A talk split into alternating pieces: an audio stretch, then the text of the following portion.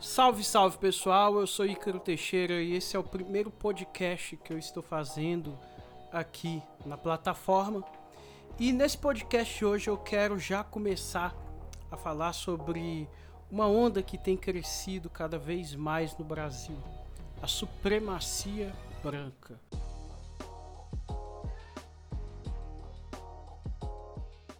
Por incrível que pareça, a gente que vive em um país onde a maioria da população é uma população miscigenada de fato, né?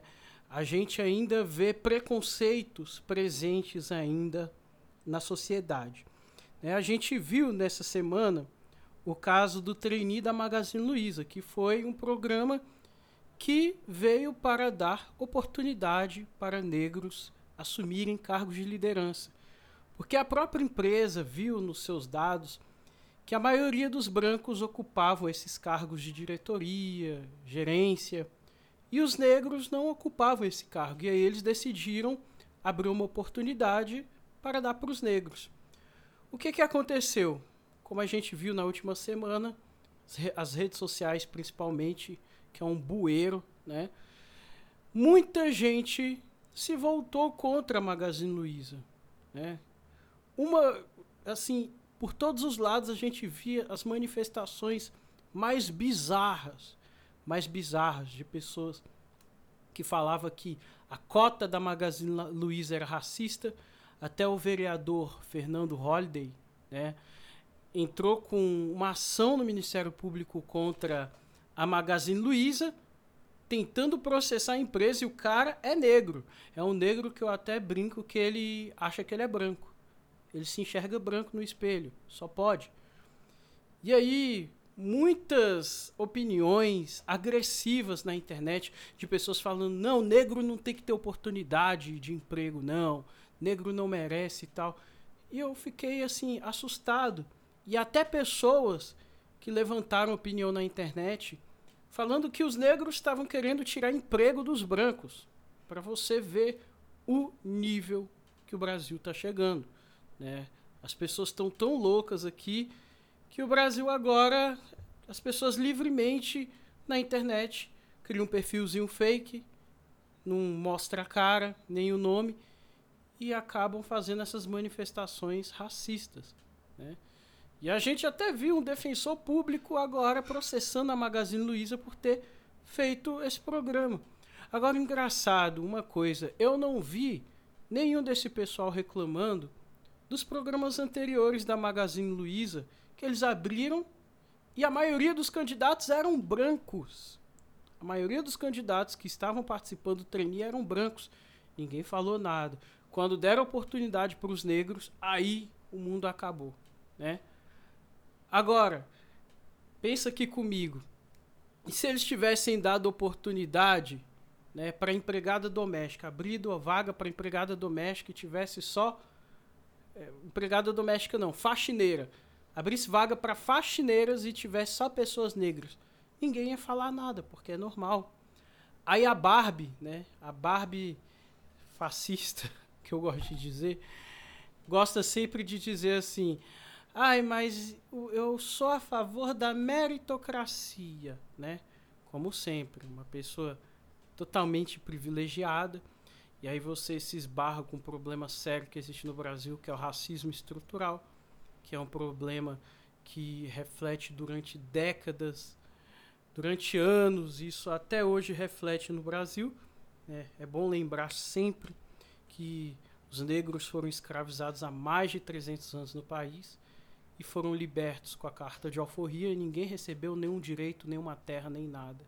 Né, você viu, até no nazismo, no período do nazismo, o, os nazistas escravizaram os judeus, fizeram o campo de concentração, né? É, torturaram, fizeram todas aquelas atrocidades e depois a própria Alemanha pagou uma multa bilionária dando direito para os judeus. E os negros que foram os únicos, recente, recente, né?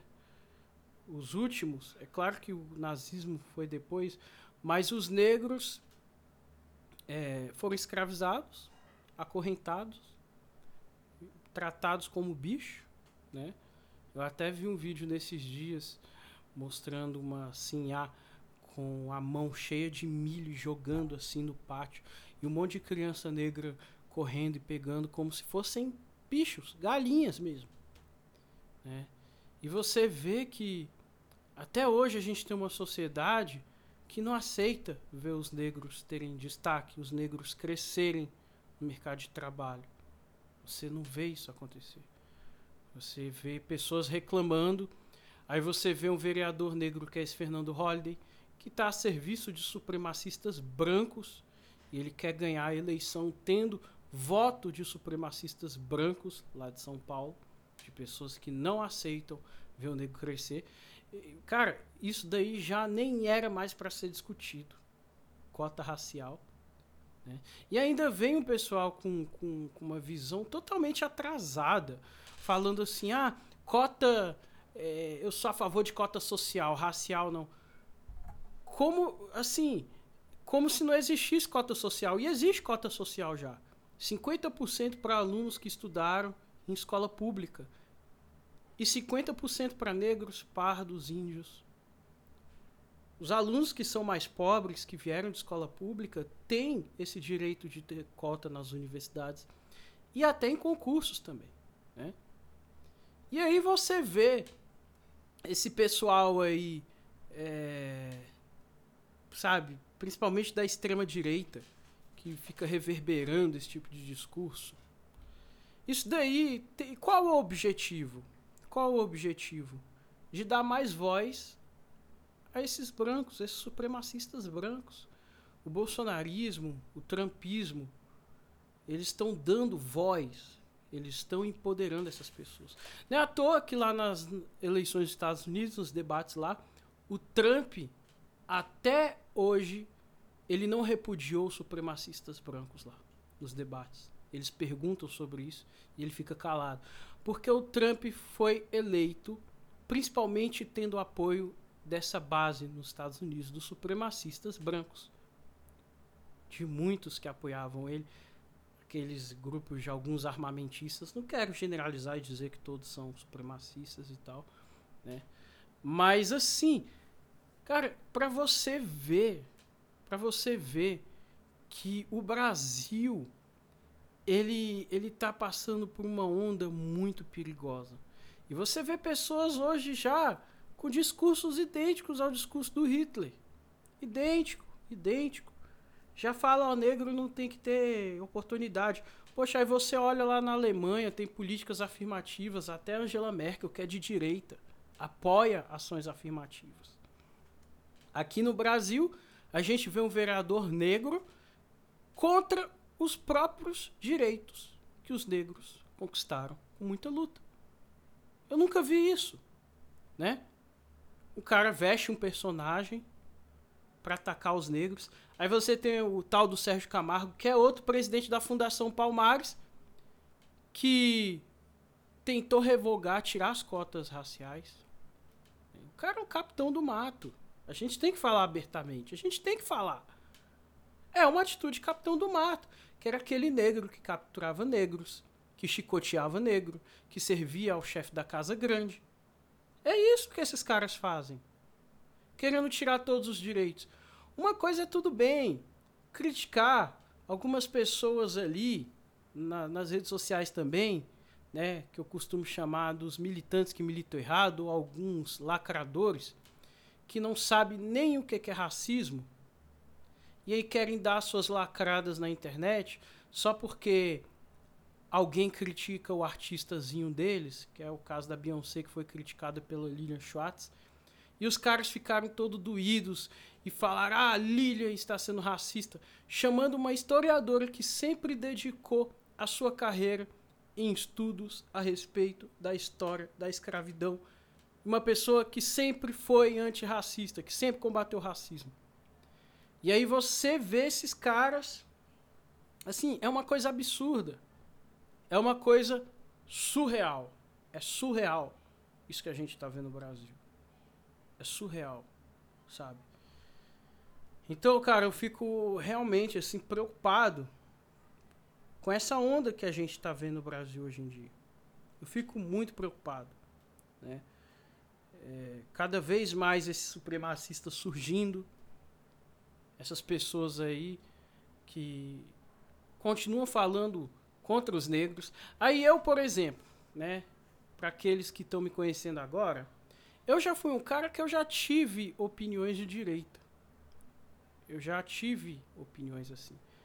Eu já não que seja errado, mas eu já tive uma visão de senso comum sobre a questão do racismo, que tipo assim, os brancos, principalmente os supremacistas, eles chegam para os negros e falam assim: "Olha, é você você tem capacidade, você tem cérebro.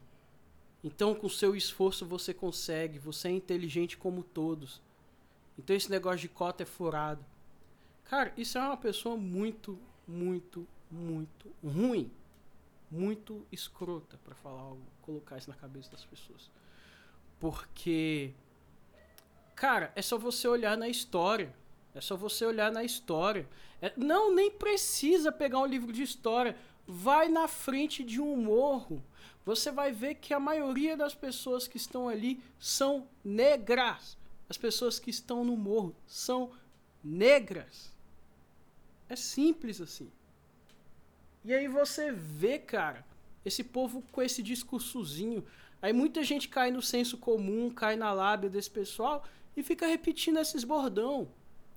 Mas, gente, antes de ficar repetindo essas coisas, é só estudar a história. Estuda a história, vê o que, que aconteceu nos Estados Unidos no racismo lá, onde negros eram acusados de transmitir doença para as pessoas, onde os negros, os biólogos diziam que era, os negros eram menos inteligentes do que os brancos, onde os negros eram proibidos de estudar na escola dos brancos, onde os negros eram proibidos de pegar ônibus, onde depois que né, é, abolir a escravidão, os negros só pegaram subemprego. Trabalharam como lixeiro, como faxineiro na rua, né? gari, no caso. E, enfim, o negro, por mais que o branco de periferia estivesse na mesma situação social, o branco ainda podia conseguir emprego como atendente, como caixa, até como banqueiro ele conseguia, né? Mas o negro não. O negro não. Ali não, demorou muito para o negro ter direito. É claro que os Estados Unidos, por mais que o debate racial lá seja muito forte, lá existe o racismo, mas o negro ele ainda tem mais liberdade para combater o racismo através até do próprio empreendimento. Ele não precisa se submeter a um branco, a um empresário branco, algo do tipo. Né? Ele pode ser independente. Né? Então, cara, olha, é, preste atenção nisso aí, gente. Prestem bastante atenção é, nesses papos aí desses extremistas de direita. Muita gente está caindo. Cara, e assim, às vezes dói. Dói. Porque eu que já fui um cara assim de direita e tal, eu cresci com um público assim, e aí quando às vezes eu venho com esse assunto, a galera acha que eu tô de mimimi, a galera acha que eu tô sendo fresco, que eu tô de frescura. Porra, mano, assim, é, você vê até negros falando, ah, deixa de mimimi. Os caras gostam de ser capacho, de ser até capitão do mato. É esse nome que a gente tem que chamar mesmo, capitão do mato. De negros que acham feio outros negros terem direitos sociais de crescer, ter oportunidade para estudar. E cota social é só um empurrãozinho, eu costumo dizer isso. Isso é só um empurrãozinho para a pessoa crescer, cara. Porque para mim o problema do Brasil é socioeconômico, é a desigualdade também, que é muito grande. Então a cota social ela não repara totalmente isso. Ela só dá um empurrãozinho para o cara crescer. Né? Então, as pessoas precisam atualizar a opinião, continuar com as mesmas ideias, dar murro em ponta de faca, cara, olha, a pessoa vai continuar sendo ignorante. É bonito quem está disposto a mudar de opinião. Lembre-se sempre. Então, meus amigos, eu quero agradecer a todos que escutaram esse podcast até o final. Tá? Esse é o meu primeiro podcast aqui. Espero que vocês tenham gostado. Peço para que você compartilhe na internet. Se você quiser me seguir no Instagram, me enviar mensagem lá para a gente trocar ideia. Minhas redes sociais estão lá. O YouTube também, Ícaro Teixeira. E se você também quiser me ajudar no meu trabalho, a me fortalecer, eu vou deixar o link do Apoia-se para você poder colaborar, tá bom? Então é isso aí, aquele abraço e valeu!